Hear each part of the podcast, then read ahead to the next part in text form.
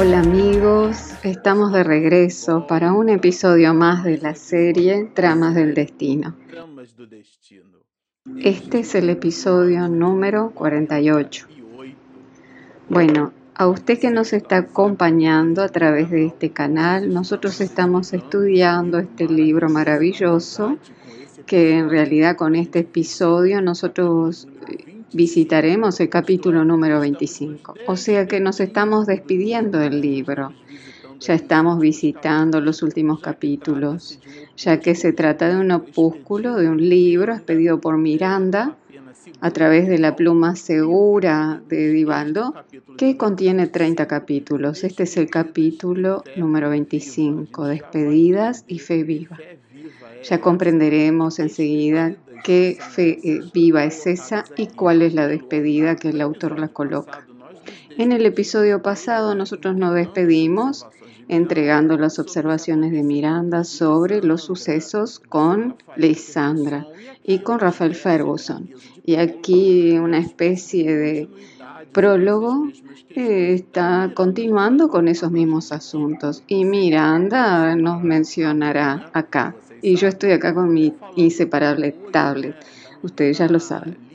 Acá eh, estaba hablando de los del apoyo eh, de Elisa, o, que era Elizabeth, que era nada más y nada menos que la camarera de Lisandra en la encarnación anterior, que se llamaba Lisandra Annette.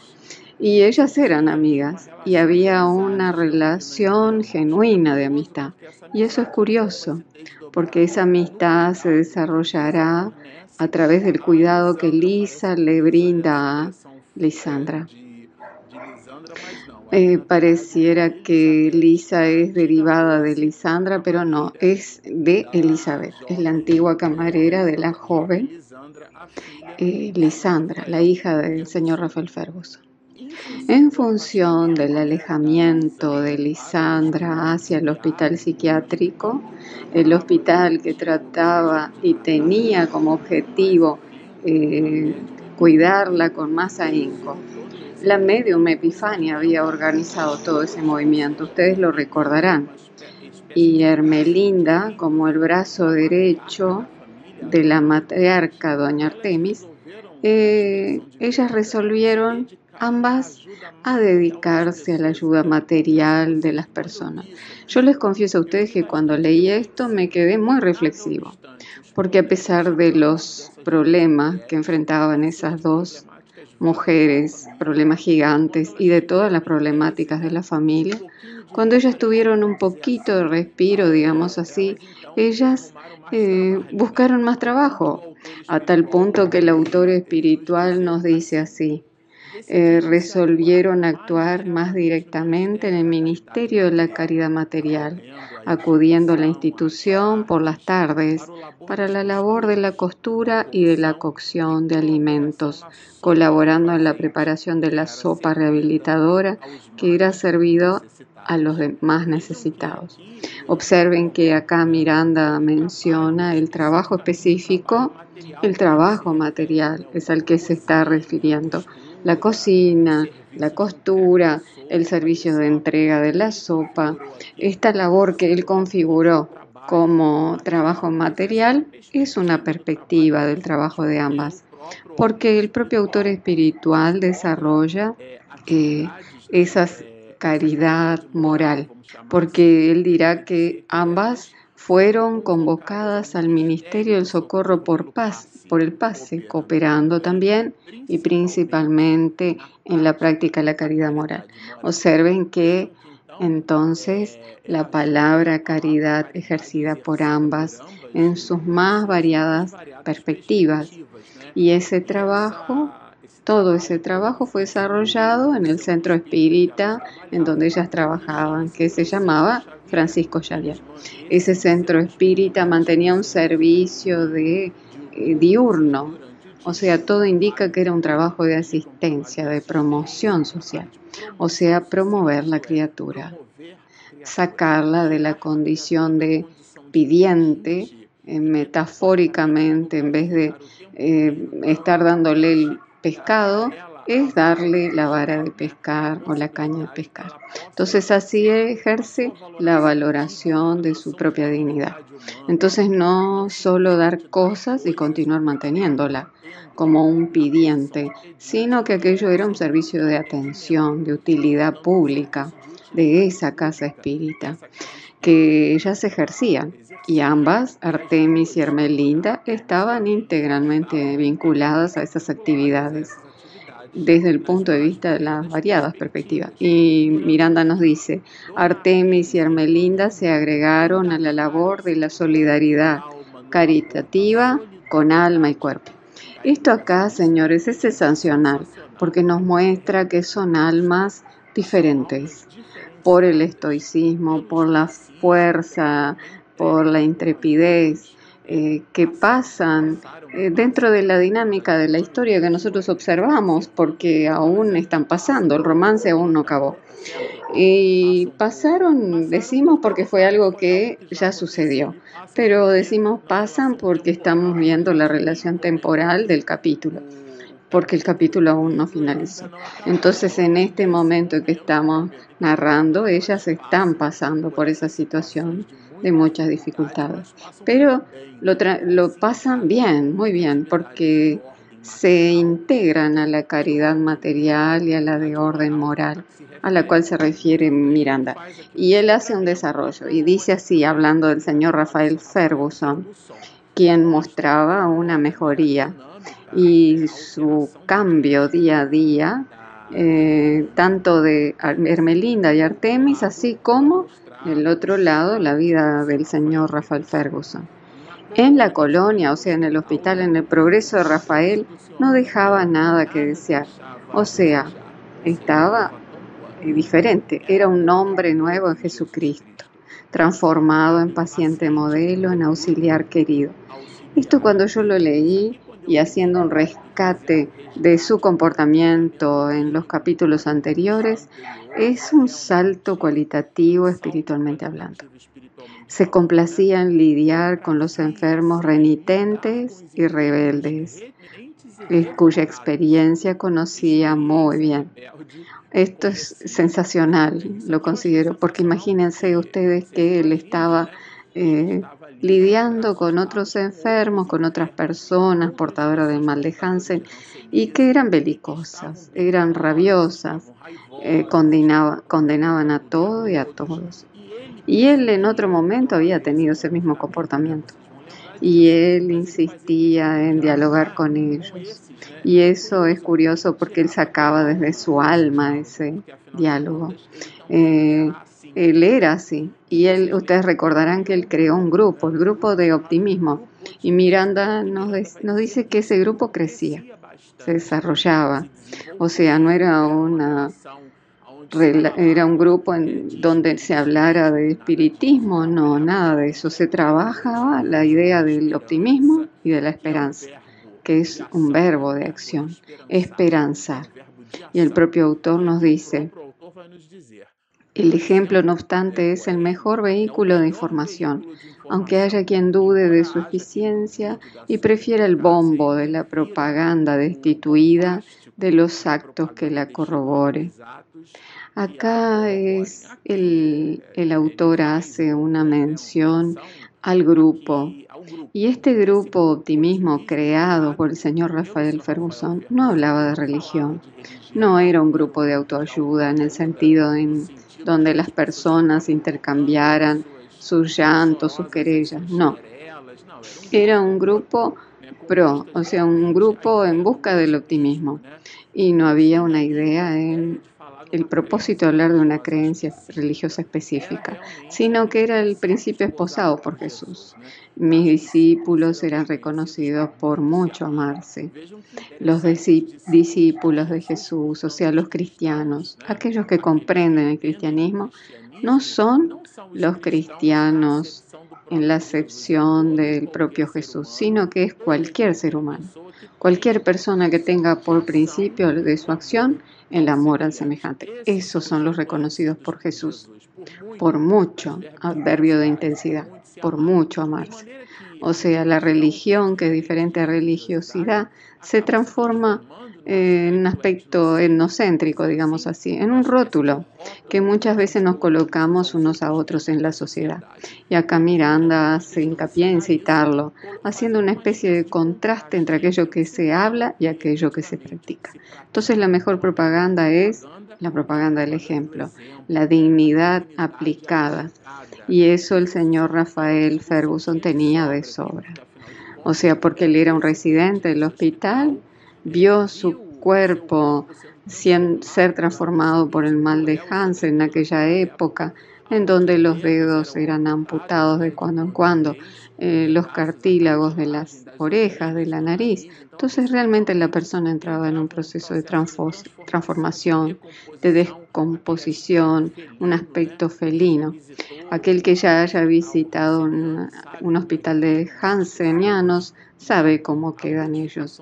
Eh, o sea, eh, sabe que se modifican los labios, eh, las orejas que caen, las falanges de los dedos que son amputadas de los pies y de las manos.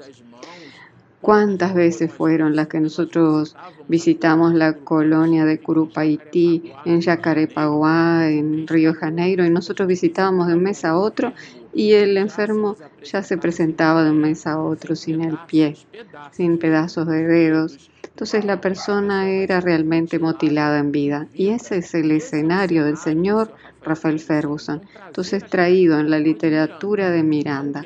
Una persona que transformó, como dice Juana de Ángeles, que medró del lodo como el lirio, eh, es verdaderamente una transformación moral. Y todo eso se dio en un espacio de tiempo de 30 años.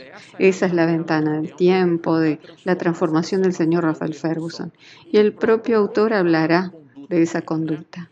La conducta el ejemplo dado por el señor Rafael Ferguson era incontestable lección viva de buen humor y de amistad espontánea que iba conquistando mediante esfuerzo titánico que se imponía autodominándose. El propio autor dirá que él había aprendido la lección del dolor. Cuando habla de ese esfuerzo titánico en autodominarse, eh, excepto los electrones que saltan de un lado al otro, en la naturaleza nada da saltos. Eh, esto demuestra el estoicismo moral, la fuerza intrépida de este hombre, la voluntad de modificar su panorama, no físico, porque la enfermedad en aquella época, no hoy, pero en aquella época sí, cuando el material es narrado, ella se daba de esa forma. Y él necesitó convivir con su cuerpo mutilado en vida y sacar de eso lecciones para su erguimiento moral. Y él las retiró. Cuando convivió con Cándido y el enfermero Cándido le presenta a él la doctrina espírita y él comprende que es un espíritu inmortal, que no es una punición de Dios ni una casualidad, sino que era el resultado al revés de su propia incuria. Eh, él continúa el autor. Eh, la doctrina se había adentrado en sus almas y cuando tal cosa sucede, luce y esparce las bendiciones de la esperanza como consecuencia natural de la renovación. Entonces acá, claro, le está hablando de Doña Artemis, está hablando del señor Rafael Ferguson, de la propia Hermelinda, está hablando de esas almas, que porque la doctrina les había entrado en el alma, penetrado. Y como él habló de Hermelinda y de Doña Artemis y de Rafael, él ahora habla y aborda el binomio Gilberto y Tamiris. Ustedes recordarán que Tamiris es la novia de Gilberto, que la conoce en el centro espírita, a esa joven. Y ellos comienzan ese noviazgo. Y él le explica a ella el caso de su hermana, Lisandra, porque se había ausentado para llevar a su hermana a la clínica psiquiátrica, en donde había pasado a ser cuidada y a vivir allí. Y Miranda trae acá, Gilberto y Tamiris en vista del asentimiento de los respectivos progenitores, se habían hecho novios entre sonrisas y compromiso de trabajo y de fidelidad con Jesús. O sea que en primer lugar se casaron con el ideal de vida y después buscaron el noviazgo. y la idea del futuro casamiento. Eh, acá comienza una modificación del escenario que da origen al capítulo, despedidas y fe viva. Artemis fue convocada por sus hermanos a regresar a la hacienda, en donde el viejo progenitor, el padre de doña Artemis, al que no veía desde hacía varios años, se preparaba para regresar a la patria espiritual. El padre ya estaba en los últimos instantes. La matriarca, doña Adelaida, madre de doña Artemis, recordarán que eh, recibe Artemis esa noticia y Miranda lo dice. 30 años o algo más habían transcurrido desde el día en que se había apartado de aquellas tierras inmensas, con el alma llena de esperanzas y sueños. Cuando nosotros leímos, Regina, mi esposa, siempre me dice, cuando leemos un parágrafo, una página, eh, cuánta lucha y cuánto dolor, cuánto sufrimiento y cuánta conquista moral, cuánta victoria esas almas eh, lograron. Eh, yo recuerdo que después de muchos años, en el lugar donde yo viví, paciencia dentro del Distrito Federal de, de Río de Janeiro y había pasa una película por nosotras, nuestro, nuestra cabeza. Acá fueron unos años, pero en este caso acá fueron 30 años lejos de ese lugar donde estaban sus padres, sus familiares. Entonces nosotros nos imaginamos colocándonos en, en el lugar de esta alma, porque esto no es un cuento de hadas, esto realmente sucedió. Jamás pudiera presumir que los antiguos presagios que la asaltaran en la adolescencia y durante el noviazgo se concretasen tan ásperos, porque al final de cuentas nosotros tenemos sueños en la adolescencia, el casamiento, etc. Y a la vez habían sido ásperos y tan benditos, tal como consideraba sus sufrimientos actuales ante la fe cristalina. Ella visualizaba las dificultades por las cuales había pasado desde otra perspectiva, desde la perspectiva espírita. Entonces, con todo ese volumen de ideas, burbujeando en su mente y en su corazón, en esta alma grandiosa, Miranda nota, no obstante, se sentía en paz. Observe, en calma y lúcida, confiando en el amor de Dios para el futuro. Y acá es ella lo que Miranda menciona, de que en el trayecto ella tiene una especie de inspiración mediúnica, porque percibe a lo largo del viaje la presencia de su madre, de Doña Adelaida. Y ella siente el cariño materno y entonces dialoga con eh, Artemis y Hermelinda y dice, veo a nuestra amada Adelaida. Esto es Hermelinda hablándole a doña Artemis. Primero doña Artemis percibe, Miranda lo deja acá de una manera muy sutil, que es que hubo una intuición, que es un tipo de mediunidad que está colocado en el capítulo 16, cuando establece el cuadro sinótico, la mediunidad de intuición establecida por Lancardé en el libro Los Medios. Entonces ella percibe la madre a través de las vías de la intuición. Y Hermelinda corrobora cuando dice, veo a nuestra amada Adelaida, la tengo en mi visión mental nítida. Estoy sintiéndola desde hace algunos minutos, o sea, ambas dos están conversando sobre eso. Y y muestra la comprobación del hecho. Y observen que ellas eran muy perspicaces porque recelo que nos prepara. O sea, ella no se encontraba allí por nada. Eh, creo que es el momento de decir adiós a papá. Observen que doña Artemis ya comprendía que Adelaida estaba allí para darle una fuerza moral a ambas, sobre todo a doña Artemis, porque en definitiva se trataba de su padre. Y Francisco, eh, muy interesante esta anotación sutil que puede pasar desapercibida en el texto. Francisco, el hermano que dirigía el vehículo, conversando con el amigo que lo acompañaba al frente en otra esfera de intereses, no oía la conversación. Esto es muy interesante porque es la idea de que el lugar físico y el lugar mental son cosas absolutamente diferentes. Dos personas pueden estar en un cumpleaños y estar psíquicamente en dimensiones diferentes. Este es el caso acá. Y el propio Miranda dice que ellos llegaron en paz. Y doña Artemis, como era de esperarse, el padre está moribundo y lo encuentra en una situación muy difícil. Entonces nos dice Miranda, el anciano jadeante se debatía en el proceso de la desencarnación. Observen en el proceso de la desencarnación. La hija no soportó el dolor al contemplar el cuerpo arrugado, vencido por las sucesivas enfermedades que abatieran al antiguo y austero Señor. Entonces era un hombre ya completamente modificado. Aquel cuerpo cadavérico, eh, yo cierta vez conversaba con un médico y la persona acelera el estado metabólico. Y la gordura es lo que primero se le va, luego el organismo consume el músculo y así se va eh, debilitando cuando la, enfermedad hace ese metabolismo. El sufrimiento subyugara la forma y la sombra de la muerte, influyendo ya sobre las carnes sucumbían, lo habían convertido en un despojo que respiraba. El autor espiritual acá es de una sutileza muy grande, pero nosotros nos imaginamos que era un cadáver moribundo en los sutiles procesos de desencarnación. Y doña Artemis percibió que el padre estaba yéndose, despidiéndose. Ella quedó este, cargada de, este, digamos, de, tristeza.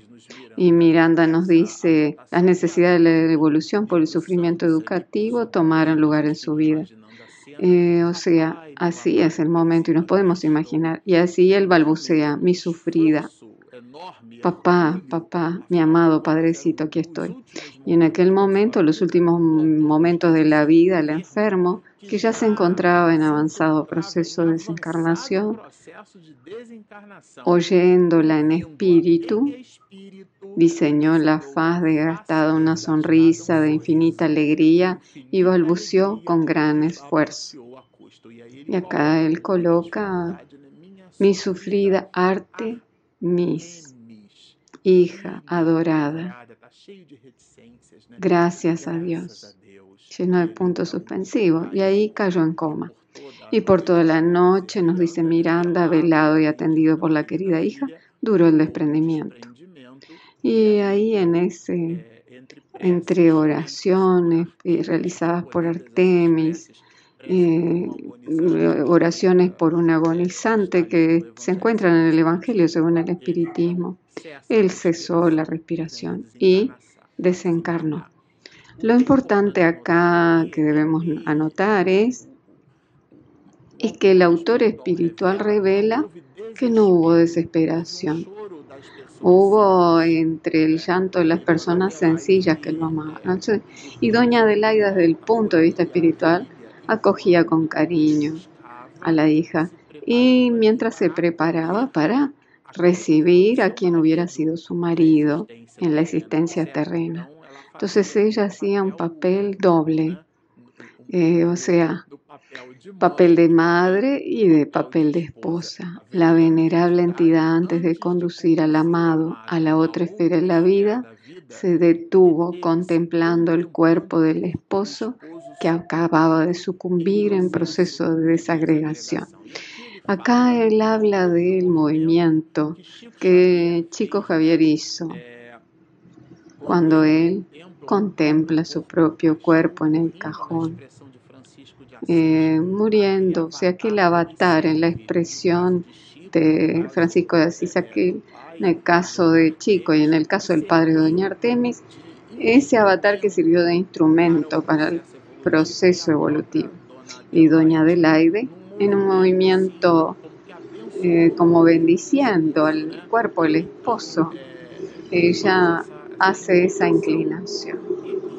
Y acá el propio autor espiritual nos dice, las exequias sencillas no dieron margen alguno a las escenas lamentables que ocurren en tales momentos. Y acá nos da una verdadera clase sobre el comportamiento y cómo nosotros nos debemos comportar delante de esas situaciones. Esa hora grave debe ser atendida con dignidad y elevación, envolviendo al ser querido todavía aturdido en las cariñosas vibraciones del valor, del respeto y de la gratitud.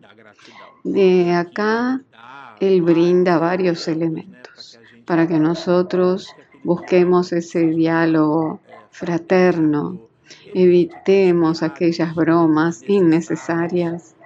Esto creo que ya está mejorando, creo yo de que tal vez ya no existe más entre nosotros, que en el momento en que están velando un cuerpo en una capilla, las personas quedan allí eh, matando el tiempo, contando anécdotas, hablando cosas al respecto de la vida de aquel cuyo cuerpo está en el cajón. Entonces, eh, burlas, intercambiando burlas, una cierta demostración de insensibilidad y de grosería. El autor espiritual habla sobre eso.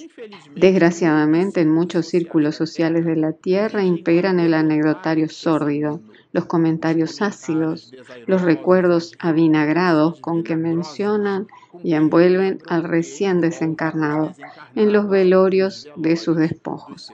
Entonces, él trabaja acá los elementos en esa dirección.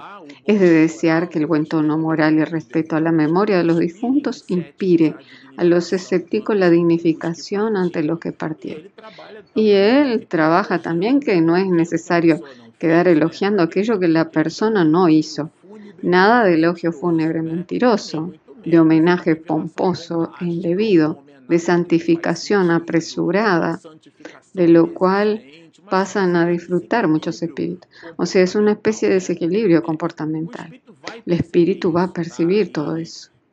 Y acá Miranda hace una observación en esa dirección. Hermelinda y Doña Adelaide quedaron un poco en la ciudad y, convivieron con aquellas personas. Las dos amigas no perdieron la oportunidad de referirse al espiritismo, lanzando las bases de la oración en el hogar y del estudio del Evangelio que la previsión de Hermelinda llevara con cariño. Ella ofrece el libro que había llevado, el Evangelio, en un gesto noble hacia Francisco, hermano de Doña Artemis. Y entonces ellas instituyen el culto al Evangelio en el hogar. Hablan de espiritismo, pero el autor espiritual nos dice que con una brillantez y con sutileza, no desde el punto de vista de la adoctrinar, sino que ellas hablaban desde el punto de vista de sus propios dolores, de sus dificultades, de sus últimos 30 años pasados.